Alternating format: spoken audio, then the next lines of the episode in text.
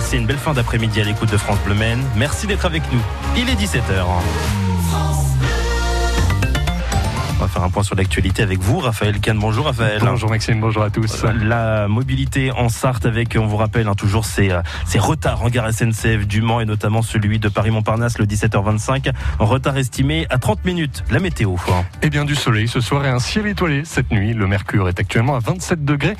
Demain encore du soleil et un mercure jusqu'à 26 degrés. Raphaël, Marlène Schiappa, on visite dans la Sarthe pour parler de l'accueil des réfugiés afghans. Oui, car plusieurs centaines de réfugiés afghans sont accueillis dans le département des réfugiés arrivés il y a plusieurs mois.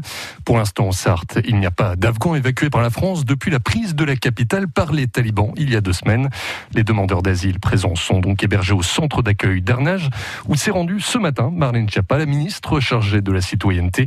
L'occasion d'échanger avec ces Afghans, Chloé Martin. Ils sont une petite centaine, pour la plupart en famille, avec femmes et enfants.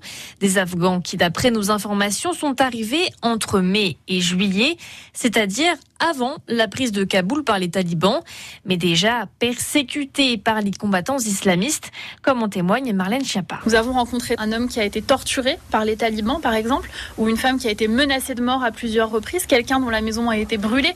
Ce sont des personnes qui vivent des situations là-bas sur place euh, absolument terribles. Des Afghans qui ont fui la répression, beaucoup ont travaillé pour la France, pour l'ambassade notamment. Ces demandeurs d'asile sont d'ailleurs pour la majorité très diplômés. Nous avons rencontré des universités universitaires, des professeurs de français, personnes qui enseignaient le français euh, à Kaboul, des ingénieurs informaticiens, des artistes, des photographes, des personnes qui ont vraiment des hauts niveaux de qualification et qui vont pouvoir travailler. Mais avant ça, elles doivent demander le droit d'asile pour obtenir le statut de réfugié, une demande qui aboutit favorablement dans 9 cas sur 10. Le reportage de Chloé Martin retrouvé sur francebleu.fr. Emmanuel Macron poursuit sa visite à Marseille. Le chef de l'État s'est rendu à l'hôpital de la Timone pour échanger avec les soignants autour des problèmes rencontrés comme la vétusté des locaux. Le président qui va dévoiler d'ici quelques instants le plan Marseille en grand, un vaste plan d'investissement pour rénover et moderniser la ville. Il a déjà annoncé une enveloppe de 150 millions d'euros. Elle permettra de financer un nouvel hôtel de police, 500 caméras de vidéosurveillance dans les quartiers nord et 200 policiers supplémentaires d'ici l'an prochain. Et autre visite ministérielle en Sarthe, la ministre des Armées Florence Parly se rend demain à La Flèche. Elle visitera le Prytanée national militaire, l'un des six lycées français dépendants du ministère des Armées. Il accueille principalement des enfants de militaires ainsi que des jeunes issus de milieux défavorisés. L'établissement va profiter du plan de relance pour la rénovation thermique des bâtiments. Une rentrée avec un professeur en moins à Mansigné. Dans la commune, l'école a dû fermer une classe, mais c'est un véritable casse-tête d'organisation car les élèves se retrouvent en double le niveau CP et grande section de maternelle.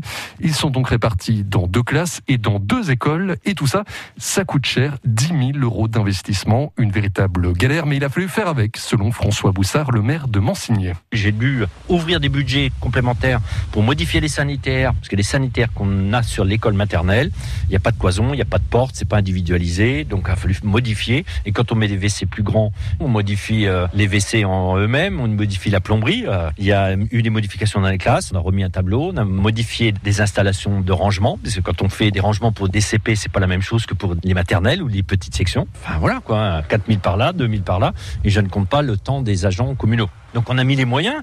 On a beau le dire, mais vous allez bien trouver. Ben, forcément qu'on trouve. C'est ça où on n'accueillait pas les enfants.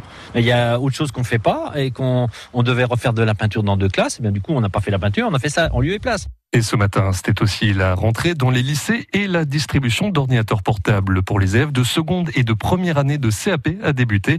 Un plan de la région Pays de la Loire pour réduire les inégalités face au numérique.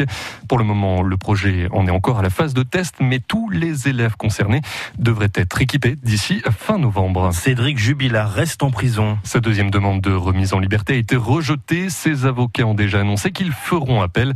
Cédric Jubilard est incarcéré depuis la mi-juin et mis en examen pour meurtre aggravé sur son épouse, toujours portée disparue depuis le mois de décembre.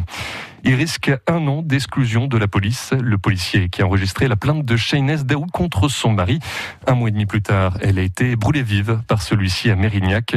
Une mission d'inspection a pointé de nombreuses défaillances dans le suivi de l'affaire. Mais le policier n'est pas exclu pour négligence, mais pour avoir lui-même été condamné pour violence conjugale.